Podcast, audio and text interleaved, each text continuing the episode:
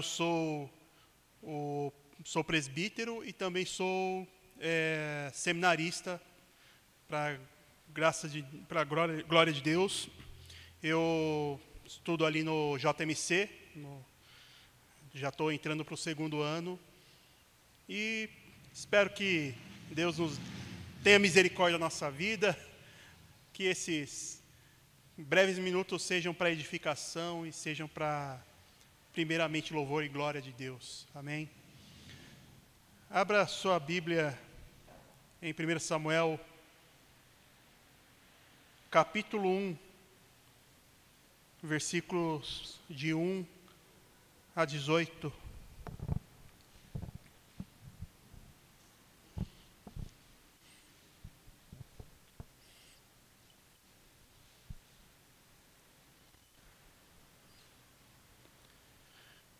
Primeiro livro de Samuel, capítulo 1, diz o seguinte: Houve um homem de Ramataim Zofim, da região montanhosa de Efraim, cujo nome era Eucana, filho de Jeroão, filho de Eliú, filho de Tou, filho de Zuf, Efraimita. Tinha ele duas mulheres, uma se chamava Ana e a outra Penina. Penina tinha filhos, Ana, porém, não os tinha. Este homem subia da cidade de ano em ano, da sua cidade de ano em ano, a adorar e a sacrificar ao Senhor dos Exércitos, em Siló. Estavam ali os dois filhos de Eli, Ofni e Finéias, como sacerdotes do Senhor. No dia em que Eucano oferecia seu sacrifício, dava ele porções, de, é, dava ele porções destes a Penina, sua mulher, e a todos seus filhos e filhas. A Ana, porém, dava porção dupla, porque ele a amava, ainda mesmo que o Senhor a houvesse deixado estéril. A sua rival a provocava excessivamente para irritar, porquanto o Senhor lhe havia cerrado a madre. E assim o fazia ele de ano em ano. E todas as vezes que Ana subia à casa do Senhor, a outra irritava, pelo que chorava e não comia. Então Eucana, seu marido, lhes disse: Ana, por que choras? E por que não comes?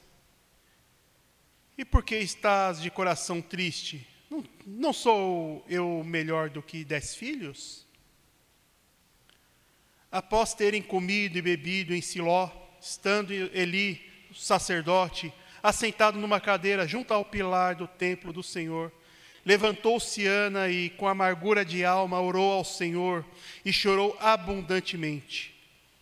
E fez um voto, dizendo: Senhor dos exércitos, se benignamente atentares para a aflição da tua serva, e de mim te lembrares, e da tua serva não te esqueceres, e lhes, derem, e lhes deres um filho varão, ao Senhor o darei por todos os dias da sua vida.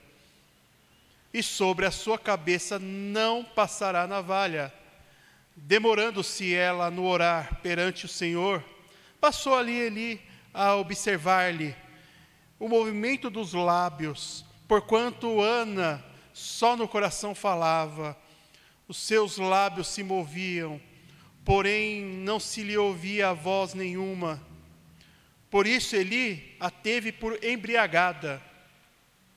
E lhe disse: Até quando estarás tu embriagada? Aparta-te de ti esse vinho. Porém Ana re respondeu: Não, Senhor meu. Eu sou uma mulher tribulada de espírito, não bebi nem vinho e nem bebida forte porque venho derramando a minha alma perante o Senhor. Não tenhas, pois, a tua serva por filha de Belial, porque pelo excesso, pelo excesso da minha ansiedade e da minha aflição é que tenho falado até agora. Então lhe respondeu Eli: Vai-te em paz, e o Deus de Israel te concederá a petição que lhe fizeste. E, é, e disse ela: Ache a tua serva mercê diante de ti, assim a mulher se foi pelo seu caminho e comeu, e o seu semblante já não era mais triste. Amém? Louvado seja o Senhor. Senhor, que neste momento a palavra que será ministrada neste momento uh, fale aos corações de todos que estão aqui, fale ao coração de todos que estão aqui, que o Senhor faça o que lhe aprouver. Cada um fale de forma específica, mas usa este servo nesta ministração da tua palavra.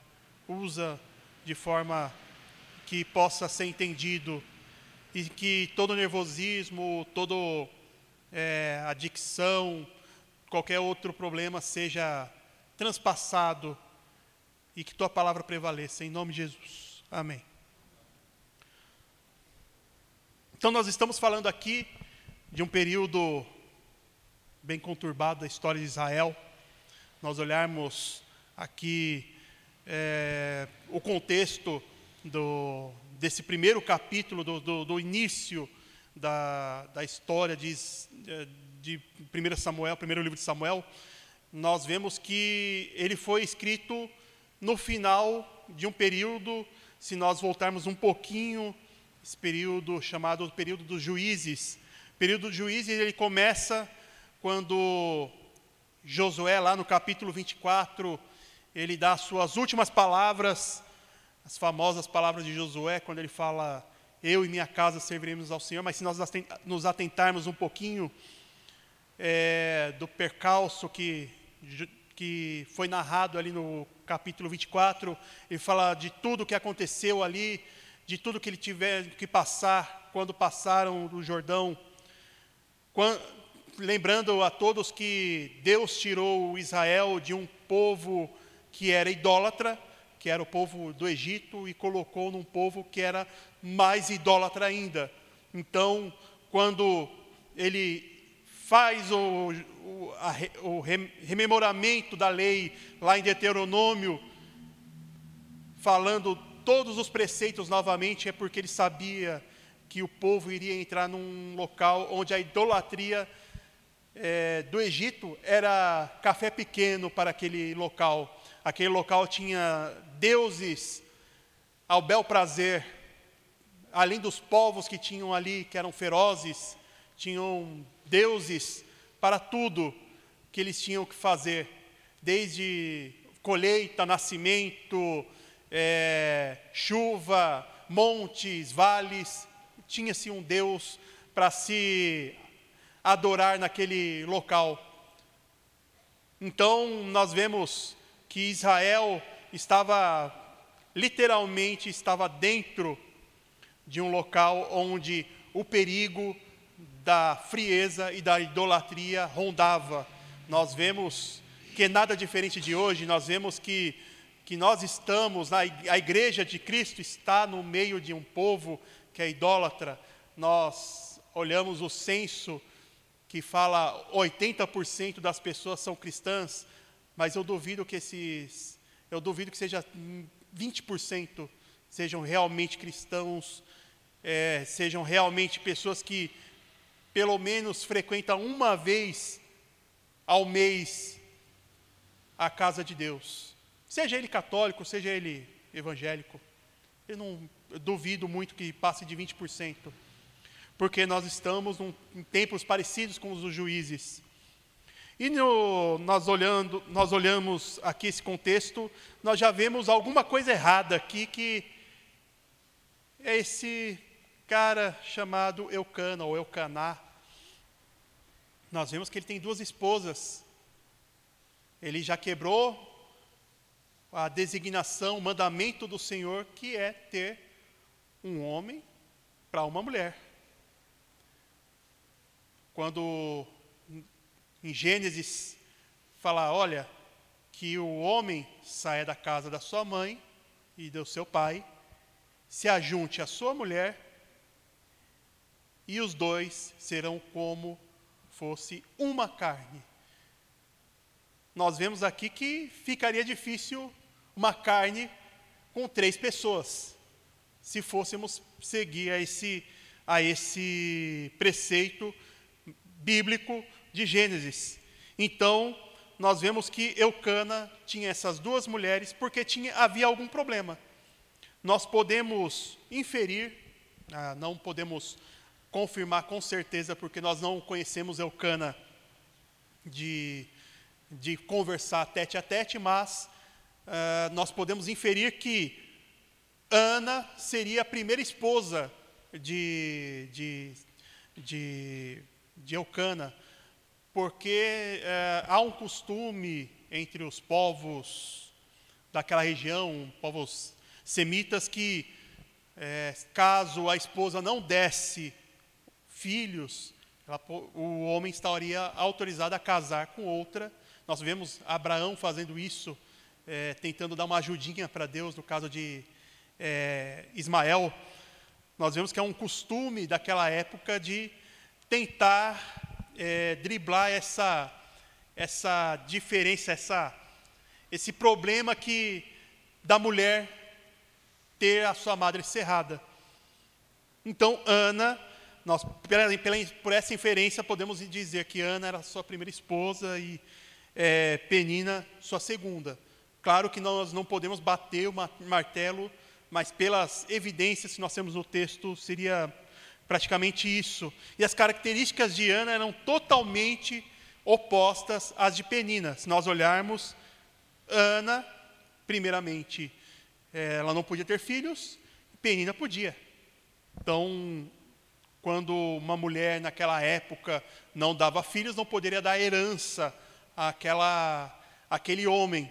Então, uma podia dar filhos, outra não. E nós vemos aqui que, pelo jeito, Penina tinha bastante filho. Porque tem uma. Na, no versículo 4, diz que filhos e filhas. Então nós vemos ali que Penina tinha é, disposição para dar filhos.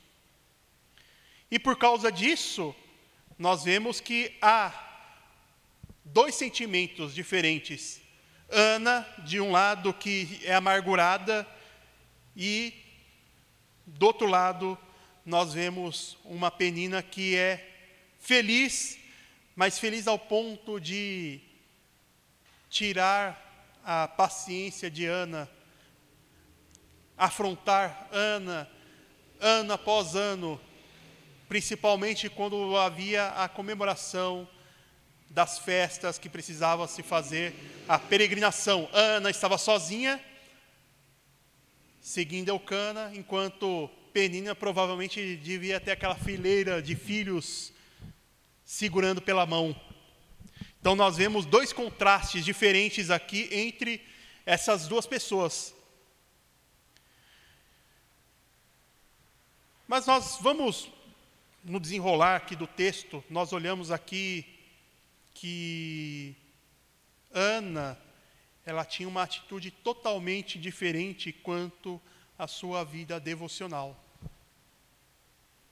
Provavelmente, é, nós olharmos aqui é, a vida de Ana, especificamente, vamos esquecer um pouquinho Penina, que mais para frente ela volta ao, ao texto, nós vemos que Ana, ano após ano, ia ao templo ano após ano, ela fazia as obrigações dela como, como crente, né? como uma israelita que cria no Senhor. Então, independentemente do Senhor ter dado o que ela sempre quis, que era um filho, independentemente de todos os fatos que acontecia, independentemente da de Penina fazer chacota dela, ela ia ao templo. E nós vemos aqui um texto, um texto maravilhoso, mas em, em seguida que nós olhamos aqui, que Ana confiava em Deus, mesmo antes de ver o milagre.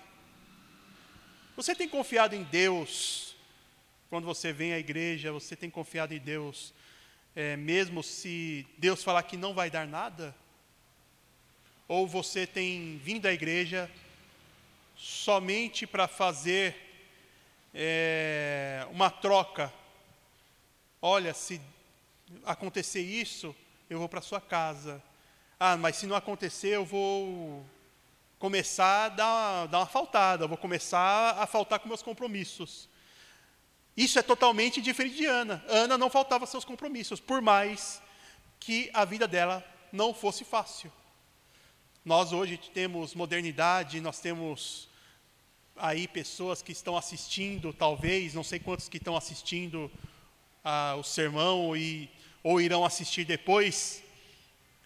Nós temos essa facilidade, claro, mas muitas pessoas estão deixando de vir à igreja para ficar em casa porque ah, eu consigo assistir o que eu quero em casa, eu consigo assistir quem eu quiser, se eu, eu, quero, eu posso assistir várias vezes os, os sermões do Alan Ruas, do Arival, do, do, do Hernandes Dias Lopes, eu posso assistir Augusto Nicodemos a hora que eu quero. E como fosse isso uma substituição uma, é, uma troca justa entre vir à igreja, ter comunhão com os irmãos e ficar em casa. Fosse a mesma coisa, mas nós vemos que a Bíblia não corrobora com esse. É claro que a transmissão é uma bênção, principalmente pelo período que nós passamos nesses dois anos atrás, é, que nós passamos de 2020 e 2021, que não sei como que foi aqui, pelo menos na minha igreja, 80% das pessoas pegaram Covid. Eu falei a palavra, eu acho que vai cair a transmissão. Desculpa quem vai assistir depois. Ah, e nós perdemos dois irmãos queridos nesse, nesse, nesse período, mas passou. A igreja sobreviveu, ou pelo menos achamos que sobreviveu. Muitos têm trocado a devoção de estar na casa de Deus, comungando com os irmãos, comungando da mesa da Eucaristia, de estar no meio dos louvores, de estar ouvindo a pregação na igreja, por migalhas. Então, você que está em casa aí, que está assistindo, se não caiu a live até agora, se o Diego, se o Diogo ali não me derrubou, é, eu faço um convite que venha à igreja, venha à igreja, tenha comunhão, porque é dentro da igreja que nós temos o cuidado pastoral. O Augusto Nicodemos não está vendo as suas mazelas lá, do, lá de Pernambuco, você do outro lado da telinha. Agora aqui dentro da igreja você tem pastores para cuidar de você, então fazer o convite que venha, venha para a casa de Deus. E nós vemos aqui que, além de que Ana confiava em Deus, mesmo antes de ver o milagre, e mesmo de que Deus, antes de Deus dar alguma coisa. E tenho uma plena certeza, eu tenho tranquilidade de falar isso, que Ana louvaria a Deus, iria ano após ano para a casa do Senhor, mesmo se Deus mantivesse a madre dela fechada. E nós temos uma, uma característica que contrasta com o tempo que ela vivia. Se nós olharmos aqui, nós estamos no fe, período final antes da monarquia, antes de Saul assumir o trono. Então ali nós temos um período dos juízes, onde é, tudo era bagunçado, onde Cada um fazia o que queria, como Josué tinha falado, que se vocês não quiserem, vocês podem se esbaldar nos deuses que vocês quiserem. Mas Ana preferiu fazer como no versículo 15: Eu e minha casa serviremos ao Senhor. Nós vemos que, mesmo no tempo de bagunça, mesmo no tempo de, de que cada um está seguindo as suas vãs filosofias, nós vemos que Ana foi fiel até o final. Ana, mesmo no tempo de bagunça, Ana não tinha vida bagunçada. Será que nós podemos dizer que temos Ana aqui nessa igreja? A sua vida tem sido pautada pelo desespero do mundo, porque cada um, se nós olharmos 10 minutos de Twitter, de Facebook, de Instagram, nós vemos cada um militando uma coisa diferente, desde militância é, LGBTQIA, uma militância de cor, militância de agora partidária que nós, nós tivemos nesse período é, conturbado. Eu não sei se você é de direita, de esquerda, de centro, de cima ou de baixo. Mas se você tem a vida semelhante a Diana, por mais que o teu candidato não tenha ganhado, ou por mais que o teu candidato tenha ganhado, por mais que você é, não confie em nenhum dos dois lados, Jesus é muito maior que esses, que essas picuinhas. Jesus, quem tem uma vida parecida com Ana, tem uma vida com Jesus. Quem tem uma vida parecida com Ana, não se atropela por coisas que, que estão vindo. É claro que nós devemos estar atentos, porque sorrateiramente ela entra dentro da igreja, e quando entra dentro da, da igreja, causa estragos. E nós temos aqui um personagem também que entra um pouquinho depois, que ele provavelmente seria um personagem secundário, mas aqui nessa história ele entra com uma força muito maior, que é o sacerdote Eli. Se nós, olhar, nós olharmos a diferença entre o sacerdote Eli, nós contarmos o que, que o sacerdote Eli era, nós não temos boas recomendações dele. Primeira coisa, como todo sacerdote, ele vivia no templo. Ele tinha os filhos no templo, Ofne e Finéias. Mas se nós olharmos um pouquinho mais para frente, que, como que é a vida desses dois, eles se prostituíam na igreja, eles roubavam o templo, né? Vamos, não vamos usar igreja, vamos usar templo novamente. É, eles se prostituíam no templo, na porta do templo, porque o, se a vida era bagunçada, o templo também era bagunçado. Eles comiam da gordura do sacrifício e deixavam o pior para para ser sacrificado. E Eli provavelmente não tinha uma vida devocional. Ele não sabia mais o que era ter uma vida verdadeira com Deus. Nós olhamos Eli tão preocupado com outras coisas e pouco preocupado com o que estava na cara dele.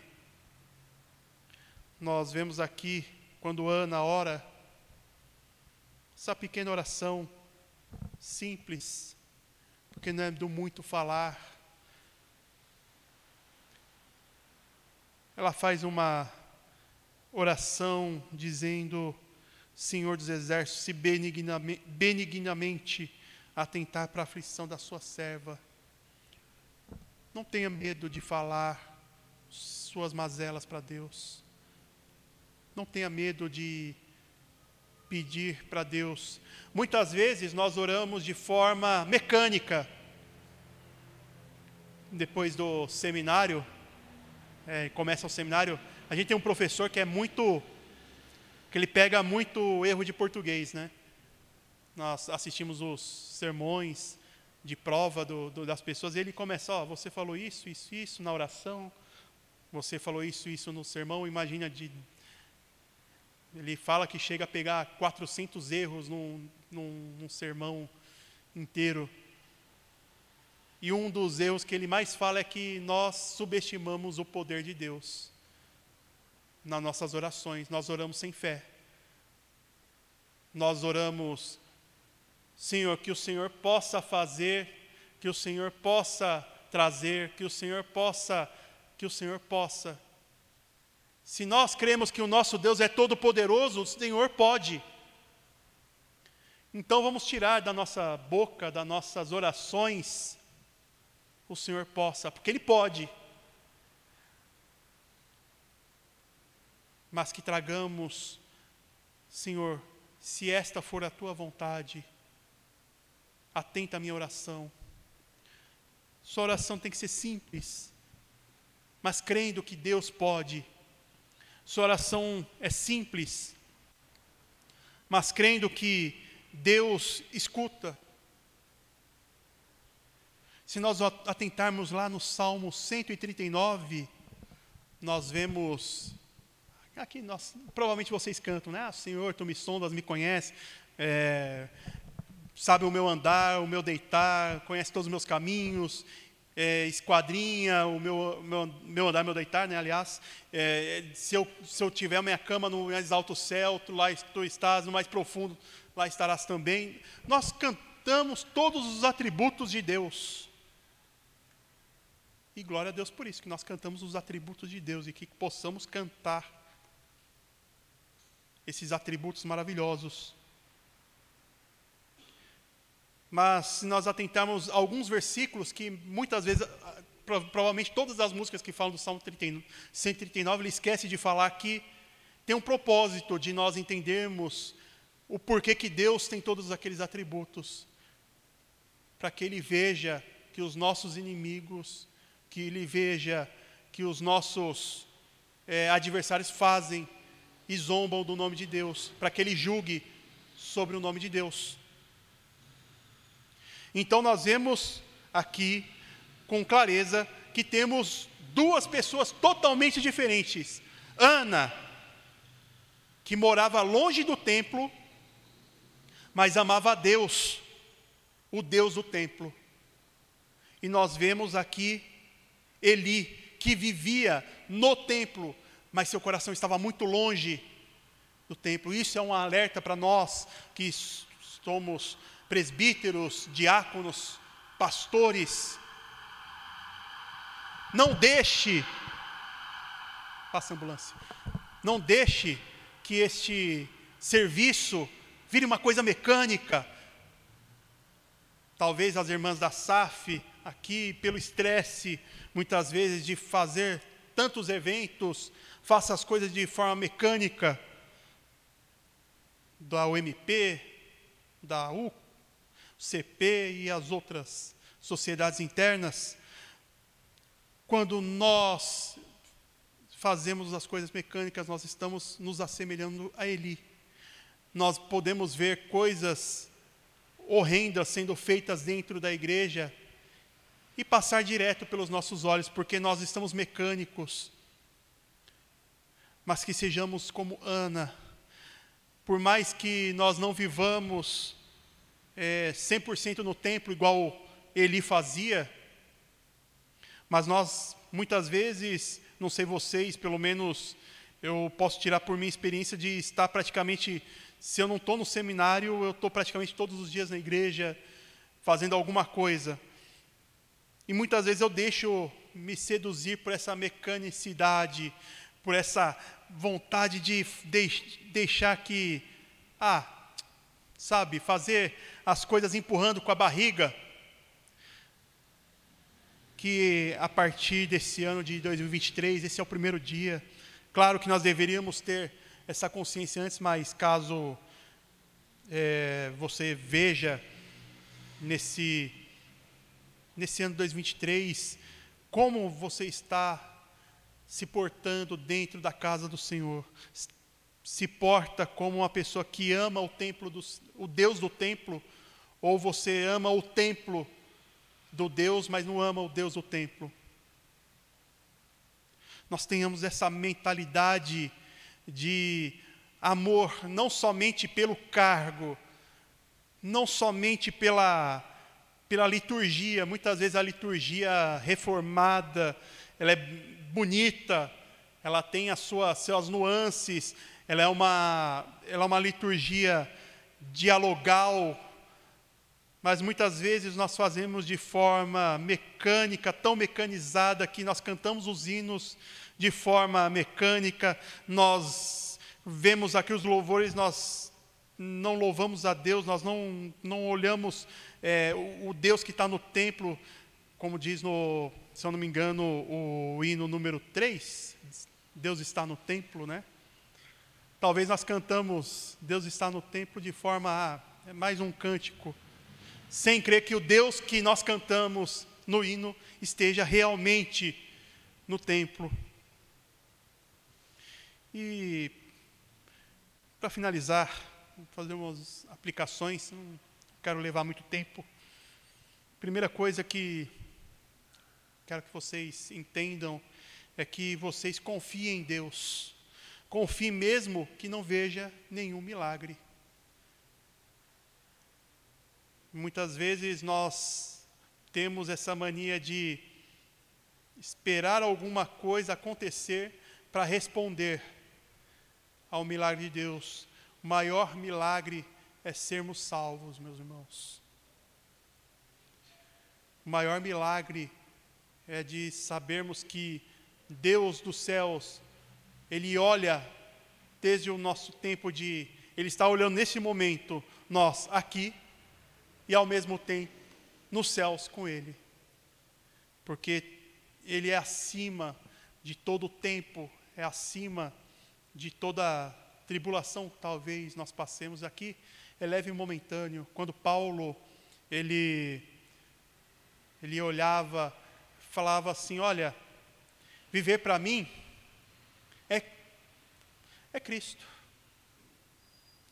Olha, estou no lucro se, se eu morrer.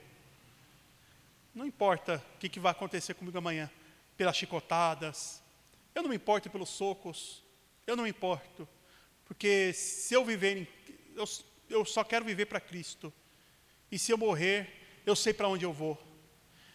Nós temos essa confiança? Será que você olha, se amanhã, no dia 2, for meu último dia de fôlego, no que, que você está se preocupando? Com as coisas do mundo, o que, que eu vou deixar para os outros? Claro que ninguém quer deixar ninguém na mão, de mãos abanando, mas será que você está se preocupando com as coisas banais deste mundo? Será que você está se preocupando com o que o presidente vai fazer, o que vai deixar de fazer, o que ele vai roubar, o que ele vai deixar de roubar? Ou você vai pensar que toda tribulação nessa terra é leve e momentânea, porque o meu lugar é nas ruas de ouro, aonde a corrupção não alcançará, aonde a minha lágrima será enxugada, aonde todo, é, toda dor será deixada para trás, nem lembrança teremos. Para nós que temos uma posição de liderança, presbíteros, diáconos, é, não olhe isso como um, um mero um mero serviço mecânico estejamos atentos com a nossa postura. Talvez nós, ah, o culto começa às 18, eu tenho que abrir a igreja às 17 horas, eu tenho que fazer tudo isso como fosse um serviço doloroso. Nós devemos estar atentos à nossa postura também, de que nós não somos o dono da igreja, o dono dessa igreja é Cristo. E nós não podemos fazer como Eli fez, que deixou os filhos usufruir a bel prazer, a fazer as piores maldades dentro da casa do Senhor. Esta é a casa do Santo Deus, e nós devemos entrar no momento que nós, nosso coração estiver preparado para vir ao culto, nós devemos lembrar: esta é a casa do Santo Deus, o Santo de Israel, e nós estamos aqui treinando para um momento sublime nos céus. Para a igreja, seja fiel a Deus.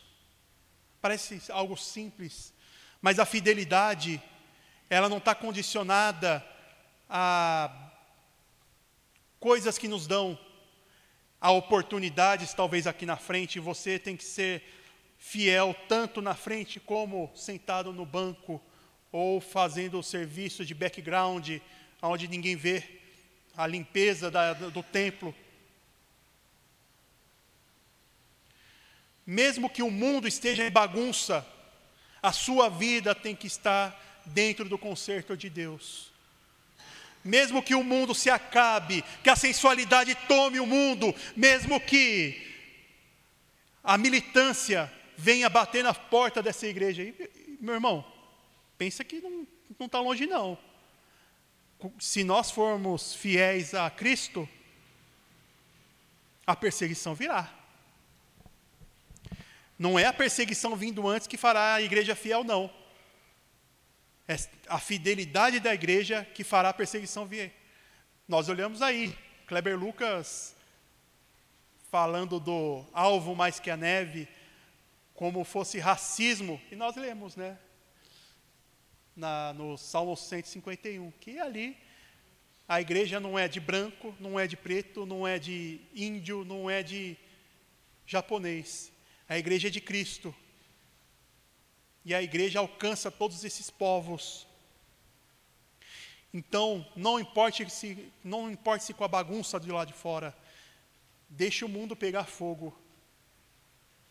Seja fiel a Deus.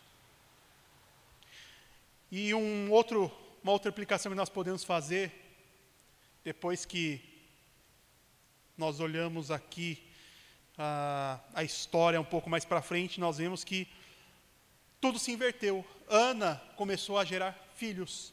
E gerou primeiro Samuel, que depois virou um juiz, sacerdote, profeta da, daquela, daquele tempo. E Penina teve sua madre fechada. Então, isso nos ensina que nós devemos ser gratos a Deus, até quando os nossos inimigos nos perseguem.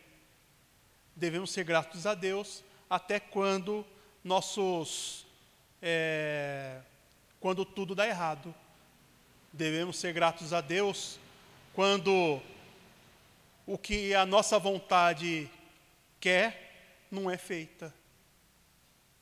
Será que você é grato a Deus somente quando a sua vontade é feita ou quando tudo está ao seu redor caindo, você tem sido grato a Deus?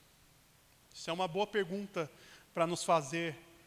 Será que Deus só é Deus quando nós recebemos bênçãos, seja ela financeira, seja ela saúde, seja ela de qualquer natureza? Quando, quando o marido ou a, a esposa é uma bênção, ou quando o marido nos chateia, Deus é, não é mais bom. Ele passa a ser outra coisa. Lance as suas ansiedades no Senhor. Nunca duvide do poder de Deus. Mas faça uma pergunta: qual é a vontade de Deus para a minha vida, para a sua vida?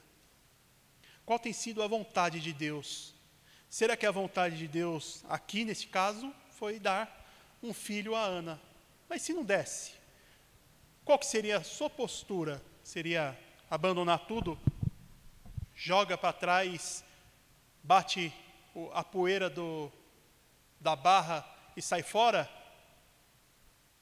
Qual tem sido a sua postura nas horas de provações? Se estiver sendo provado, lance em Deus, lance em Cristo, aquela cruz, aquela cruz qual o nosso Salvador sangrou lance aos pés da cruz a sua ansiedade. E finalizar, nós podemos dizer uma palavra de júbilo, de, uma palavra de louvor. Nós olhamos capítulo 2, nós vemos que Ana reconhece o poder do nosso Deus, que exalta e que abate, que multiplica as bênçãos, as palavras de orgulho e é, derruba os arrogantes. Se nós olharmos, pode olhar aqui o capítulo 2, você vai ter uma, uma, uma esperança em Deus. E nós também temos Ofni Finés em capítulo 3, é, 2, 3, 4, tendo uma postura totalmente é, diferente de Ana. Ana conferi, confiou em Deus, enquanto Ofni e Finés confiou no braço deles. Se nós vemos, a Ofni e Finés perderam a arca, que representava a presença de Deus. E, para finalizar, tem um texto do, do reverendo, do doutor Walter, é, Walter Lewis, Williams, que diz o seguinte, ele fala sobre o Salmo 32, 11, e fala, alegrai-vos no Senhor, e regozijai-vos vós, os justos, e cantai alegremente, todos vós que sois retos de coração. Ele diz o seguinte: Nós não estamos dizendo para você se alegrar nas circunstâncias. Nós não estamos pedindo para você se alegrar na pobreza ou dor. Nós não estamos te estimulando para ser feliz no teu sofrimento ou depressão. Nós estamos dizendo para você alegrar-se no Senhor. Paulo e Silas podiam cantar em suas celas, por causa que eles se alegraram no Senhor na prisão. João podia escrever livremente sobre as glórias do Senhor Jesus, porque ele estava no Senhor, mesmo na ilha de Pátimos. Jó podia perder tudo que ele tinha, e mesmo assim continuava a alegrar-se no Senhor, enquanto estava sentado numa pilha de cinzas. Davi podia cantar enquanto Saul estava procurando tirar a sua vida, porque sua vida estava escondida em Deus. Pedro podia dormir tranquilamente na cela da prisão, por causa que a sua vida estava escondida no Senhor. Estevão podia perdoar os seus inimigos e olhar calmamente em direção à face do Jesus Cristo ascendido aos céus, porque na sua vida, porque a sua vida estava escondida no Senhor.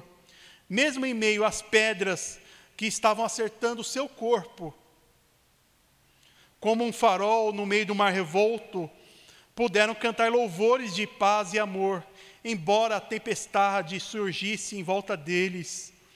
Então, você, meu querido, meu filho, é, meu querido filho de Deus, pode estar no meio das tempestades da vida e continuar cantando música sobre o ressurreto Salvador, porque você não porque você está em Cristo. Os coelhos se escondem nas rochas e estão seguros e protegidos. As pombas fazem seus ninhos ao lado das rochas e estão calmas e serenas. Então, a pessoa que confia no Senhor poderá deitar-se em paz e descansar seguro enquanto canta sobre o Senhor amoroso. E em Filipenses 4:4 diz que o Senhor da glória é, nos que o Senhor da glória nos permita can que cantemos louvores, santos louvores, mesmo no meio das tristezas e angústias, Filipenses 4,4 diz: Regozijai-vos sempre no Senhor. Outra vez digo: regozijai-vos. Amém. Vamos fazer uma oração.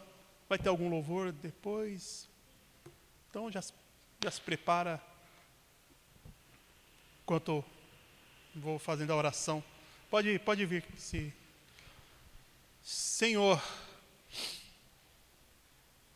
nós lemos conversamos, dialogamos sobre a vida de Ana. Talvez nós estamos aqui por somente um compromisso diário, um compromisso semanal, dominical. Ah, porque talvez aqui esteja meus amigos, esteja aqui pessoas a qual eu gosto, ou talvez eu esteja somente aqui para sentir um conforto.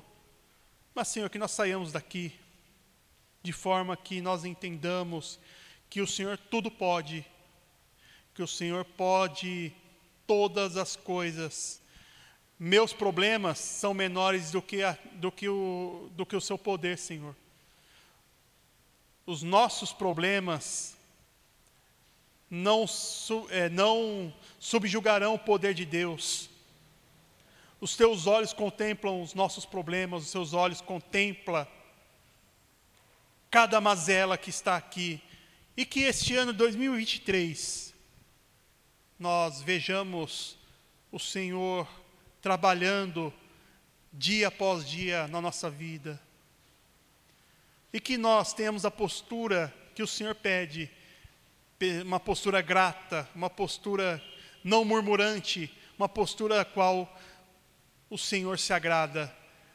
Nos proteja até que o Senhor venha, ou até que nossa vida se esvazie e nós desçamos a tumba. Porque em breve nos veremos face a face com Cristo, aquele que nos salvou. Isso que eu te peço em nome de Jesus. Amém.